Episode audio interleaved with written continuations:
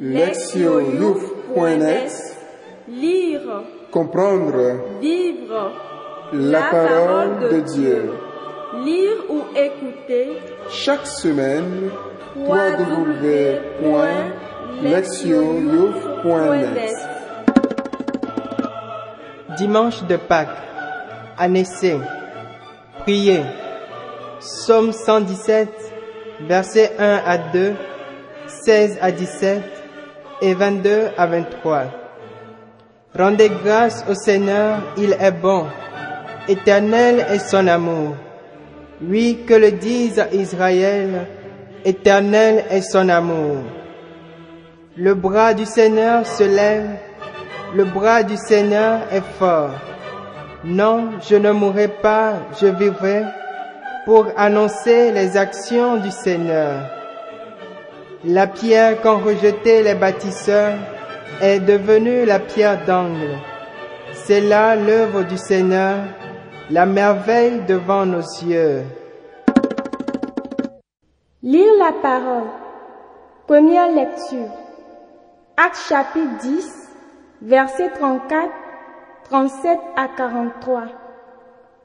En ces jours-là, quand Pierre arriva à Césarée, chez un centurion de l'armée romaine, il prit la parole et dit, Vous savez ce qui s'est passé à travers tout le pays des Juifs, depuis le commencement en Galilée, après le baptême proclamé par Jean, Jésus de Nazareth, Dieu lui a donné l'onction d'Esprit Saint et de puissance. Là où il passait, il faisait le bien et guérissait tous ceux qui étaient sous le pouvoir du diable, car Dieu était avec lui. Et nous, nous sommes témoins de tout ce qu'il a fait dans le pays des Juifs et à Jérusalem.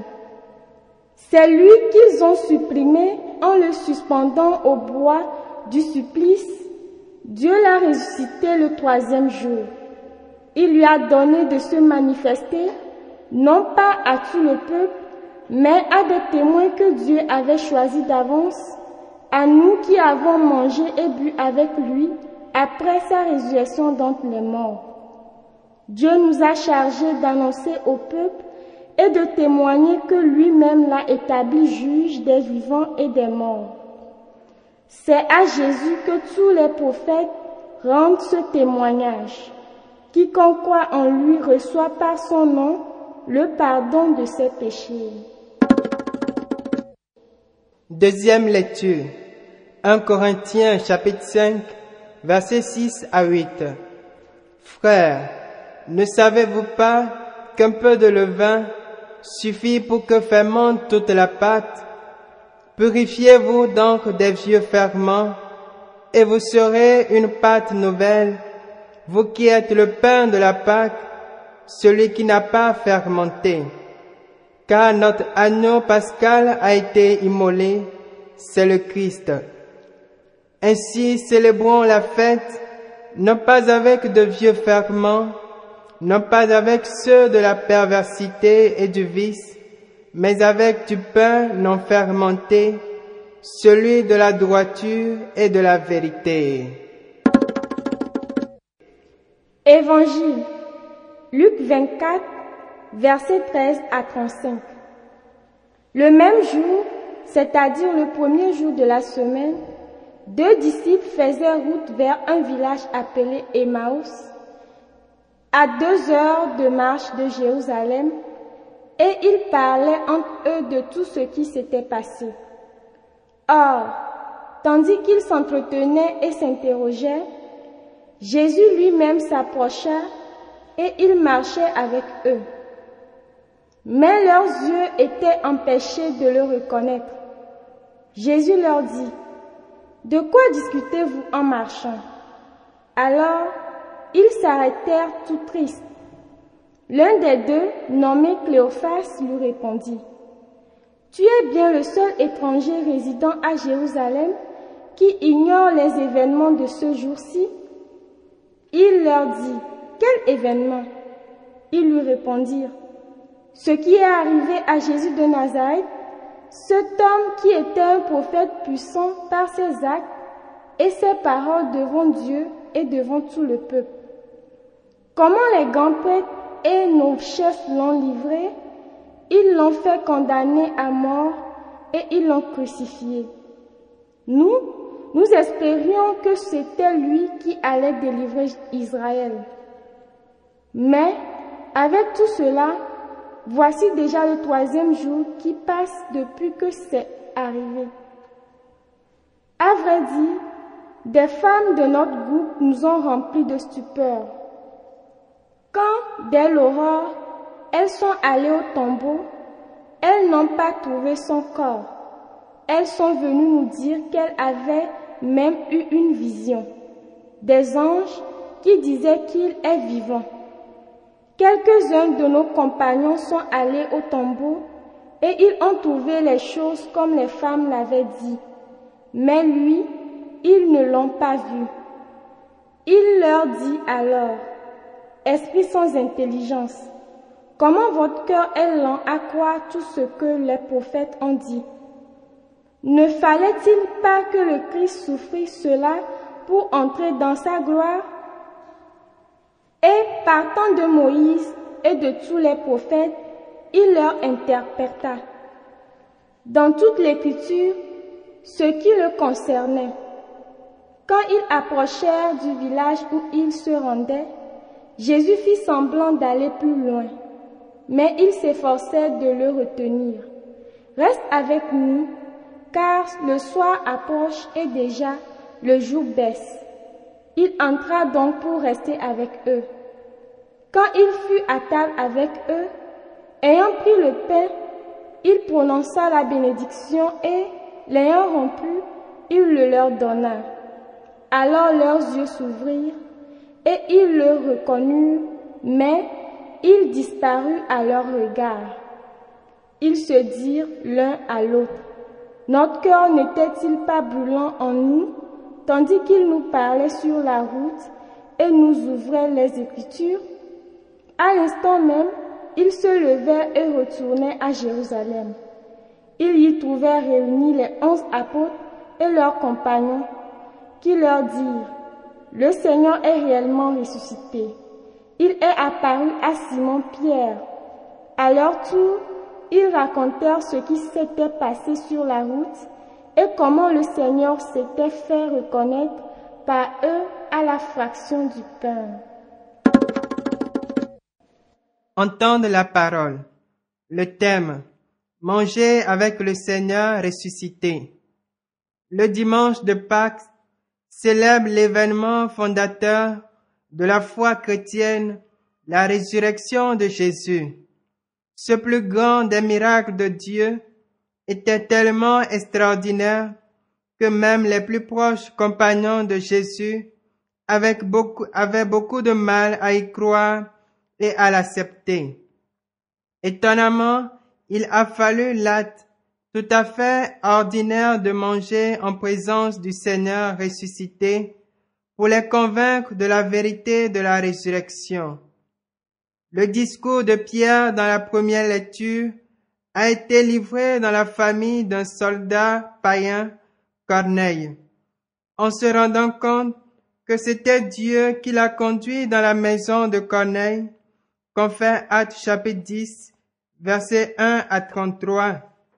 Pierre a compris que Dieu a voulu que sa proposition du salut s'étend au-delà du peuple d'Israël et embrasse les gentils parce que Dieu est impartial. Le discours de Pierre comporte trois parties. Il a commencé par un bref résumé du ministère galiléen de Jésus, affirmant que Jésus a fait de bonnes choses et à libérer certains du pouvoir du diable. Pierre a conclu en insistant sur le fait que lui et les autres disciples ont été témoins de ces événements. La deuxième partie de son discours contenait la proclamation de la mort et de la résurrection de Jésus, exprimée par une formule brève mais puissante. Celui qu'ils ont supprimé en le suspendant au bois du supplice, Dieu l'a ressuscité le troisième jour. Ici, Pierre oppose le travail des adversaires de Jésus avec l'œuvre de Dieu. Les opposants ont tenté de détruire Jésus et mettre un terme à son œuvre salvifique. Dieu a agi contre leur travail destructeur et a fait revenir Jésus à la vie. La lutte entre la vie et la mort se trouve au cœur de la chrétienté avec la victoire de la vie grâce à la résurrection de Jésus. Pierre a conclu cette section affirmant à nouveau qu'avec les autres apôtres, ils étaient témoins de la résurrection de Jésus. Cependant, pour rendre son témoignage absolument crédible, Pierre affirme que lui et les autres ont mangé et bu avec lui après sa résurrection d'entre les morts. Ce repas commun confirme que les apparitions de Jésus après sa mort ne sont pas des illusions ou des hallucinations. Il s'agissait de rencontres avec une personne réelle de retour d'entre les morts dans un véritable corps glorifié. Dans la dernière partie de son discours, Pierre explique que son œuvre apostolique obéit au commandement du Seigneur ressuscité, a témoigné et a proclamé qu'il est le Messie de Dieu et le futur juge de toute l'humanité. Ceux qui entendent cette proclamation sont appelés à se tourner vers Jésus pour être pardonnés de leurs péchés, afin qu'ils puissent être réconciliés avec Dieu et recevoir l'Esprit Saint. C'est ce qui est arrivé à Corneille et sa maisonnée en réponse à la proclamation de Pierre qu'on fait Actes chapitre 10, versets 44 à 48. Il était tellement crédible parce qu'elle reposait sur son expérience de manger avec le Seigneur ressuscité. La deuxième lecture aborde le sujet du repas sous un autre angle. Dans ce passage de la première lettre aux Corinthiens, Paul aborde le problème de l'immoralité d'un membre de la communauté qui a été toléré et même approuvé par d'autres.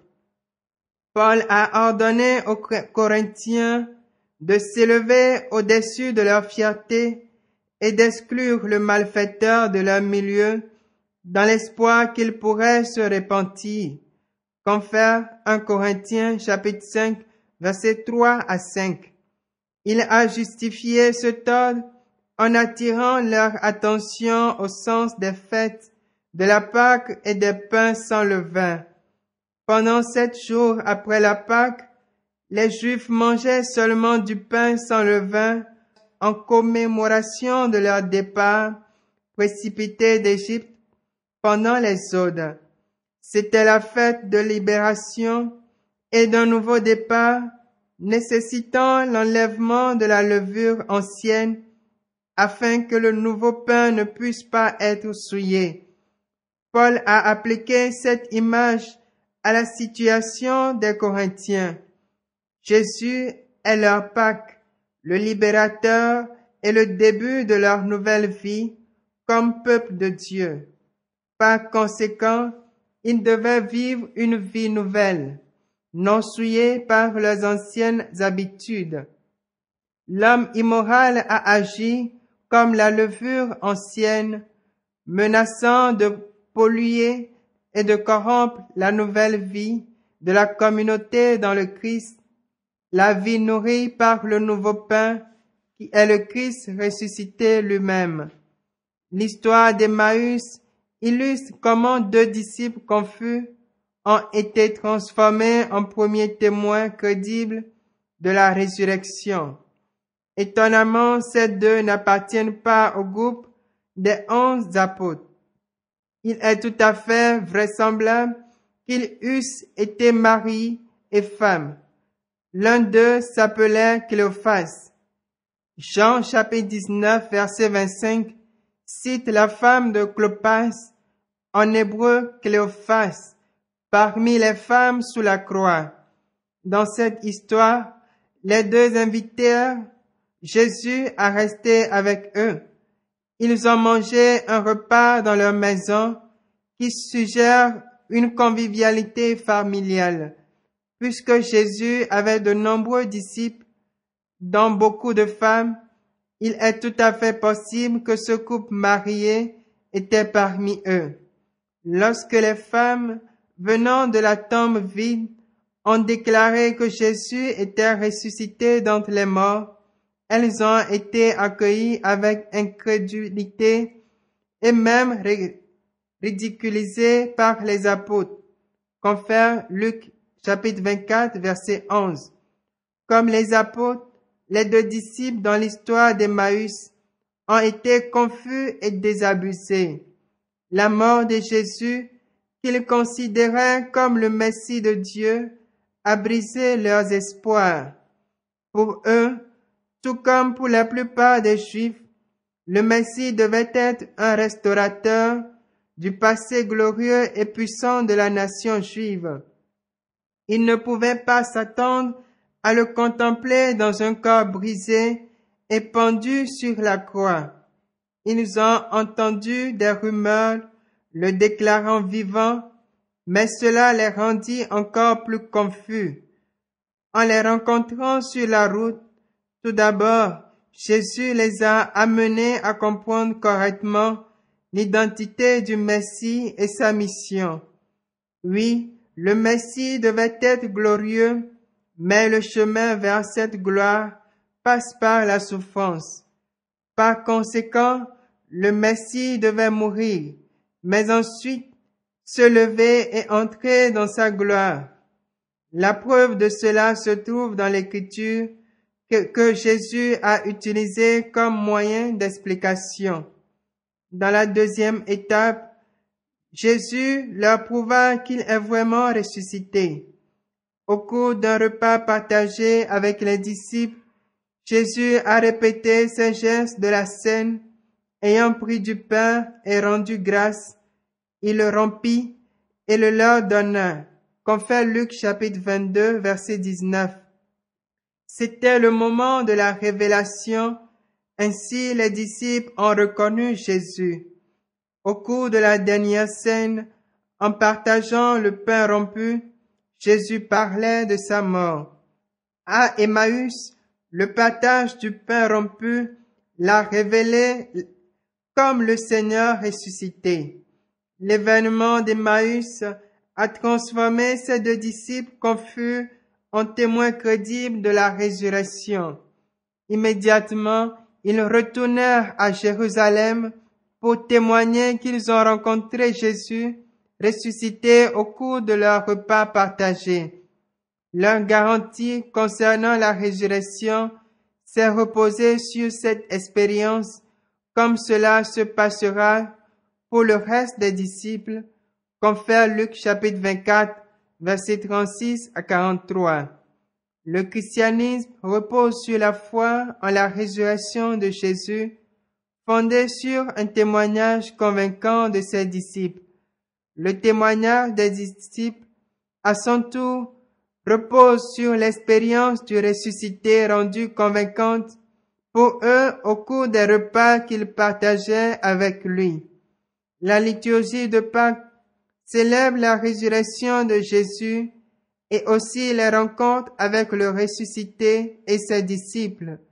Sans un témoignage crédible de la résurrection de ses disciples, le christianisme n'aurait pas vu le jour. Pierre et les disciples d'Emmaüs ont été sortis de leur confusion et de leur incrédulité en rencontrant Jésus lors d'un repas. Pour cette raison, les générations suivantes de chrétiens ont développé le repas eucharistique liturgique qui rappelle la dernière scène, mais aussi le repas qui transforme les disciples doutant en témoins crédibles. Comme les croyants à Corinthe, ceux qui baptisent leur vie sur ce témoignage et participent à des repas eucharistiques se nourrissent avec le nouveau pain de vie qui est le Christ ressuscité lui-même. Ceux qui peuvent faire l'expérience de la puissance, de la présence du Seigneur ressuscité dans la vie et dans le ici, peuvent seulement dire avec le psalmiste, c'est là l'œuvre du Seigneur, la merveille devant nos yeux. Écoutez la parole de Dieu. Beaucoup conçoivent l'Afrique comme un continent où nombreuses sont les familles et communautés qui disposent de peu de nourriture à manger. Pourtant, même dans les endroits où la lutte pour une sécurité alimentaire est au quotidien, ceux qui se retrouvent à proximité au moment du repas sont gentiment invités à partager ce qui est disponible. Cela montre comment manger avec les autres représente une valeur beaucoup plus grande que la qualité ou la quantité de la nourriture à, la table. La liturgie de Pâques nous présente également des exemples de repas qui avaient une valeur évangélisatrice et transformatrice pour ceux qui en ont fait l'expérience. Dans la première lecture, Pierre se retrouve dans le ménage d'un soldat païen sa famille. Il a été en mesure de partager son expérience du ressuscité avec eux parce qu'il a lui-même mangé et bu avec Jésus après sa résurrection d'entre les morts. Ce repas avec le Seigneur ressuscité a convaincu Pierre que Jésus veut être présent dans les communautés chrétiennes qui réunit les juifs et les gentils, les soldats étrangers et les pécheurs autour d'une table commune. Il n'y en a aucune partialité en Dieu qui distribue les dons de l'Esprit Saint à tous ceux qu'il veut et quand il veut. Aujourd'hui, les ménages et les communautés chrétiennes doivent aussi ouvrir leurs portes et accueillir les autres sans tenir compte des frontières ethniques, culturelles ou religieuses qui séparent et divisent. La communauté de Corinthe célébrait le repas commun où les nouvellement baptisés partageaient la table avec les autres membres de leur nouvelle famille de foi. Cependant, la vie immorale de certains membres avarés qui, en fait, n'étaient pas dignes de manger avec le Seigneur ressuscité, était une source de scandale pour ces nouveaux membres. Cependant, leur présence était tolérée par les autres. Cela allait à l'encontre de tout ce que Paul a enseigné à ce sujet. Comme dit un proverbe malin, le privilège de manger avec les amis appartient aux enfants qui savent comment se laver les mains.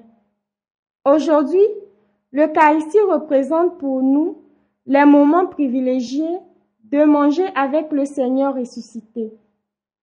En protestant contre les méchants de Corinthe, Paul a souligné que le repas sacré sert à renforcer les liens communautaires et que chaque membre doit ajuster sa vie pour s'adapter aux exigences de la vie chrétienne. Il en est de même pour nos communautés aujourd'hui. Nous pouvons accueillir des pécheurs et des étrangers à notre table, mais le but de cette hospitalité est pour les aider à avoir les mains propres en suivant notre exemple et leur réponse adéquate à notre invitation. Dans l'évangile, nous voyons Cléophas et son compagnon qui avaient voyagé avec un inconnu. Les paroles de ce voyageur inconnu ont répondu à leurs besoins de réconfort et de consolation suscités par la crucifixion de leur Seigneur. Dans plusieurs cultures africaines, à l'occasion des sépultures, tous les participants se lavent les mains et mangent ensemble en signe de solidarité avec la famille en deuil. Celui qui refuse de participer à un tel repas peut être soupçonné d'intentions mauvaises ou même de sorcellerie. En acceptant de manger avec Cléophas et son compagnon, le Seigneur ressuscité a fait preuve de compassion et de solidarité avec les affligés. C'est dans la fraction du pain que Jésus a transformé un repas ordinaire en une fête de la foi.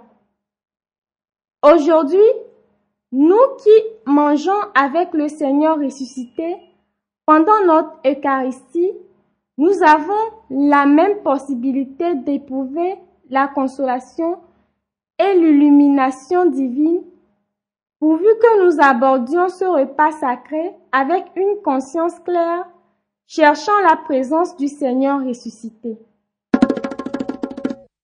Proverbe. L'invité à un dîner améliore le menu familial. Agir, s'examiner. Comment approcher et participer à l'Eucharistie? Est-ce un repas sacré pour moi? De quelle manière?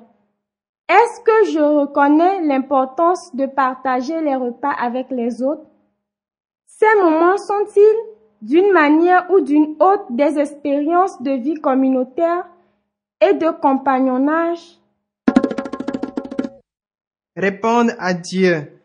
Je serai attentif et sensible au cours de la célébration eucharistique en cherchant à découvrir la présence de Jésus dans les paroles et les actions qui s'y déroulent. Répondre à notre monde. J'organise un repas avec quelqu'un qui pourrait avoir besoin de compagnie ou d'assistance.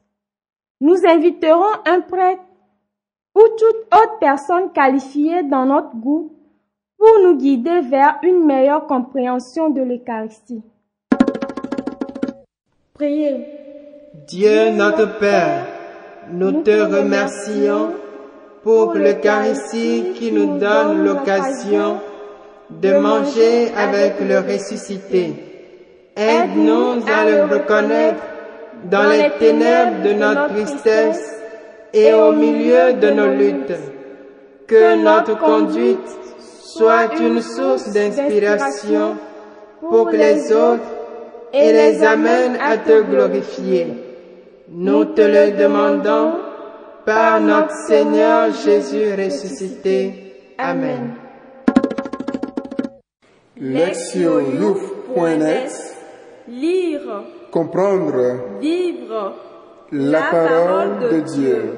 Lire ou écouter. Chaque semaine, www.lectionyouf.net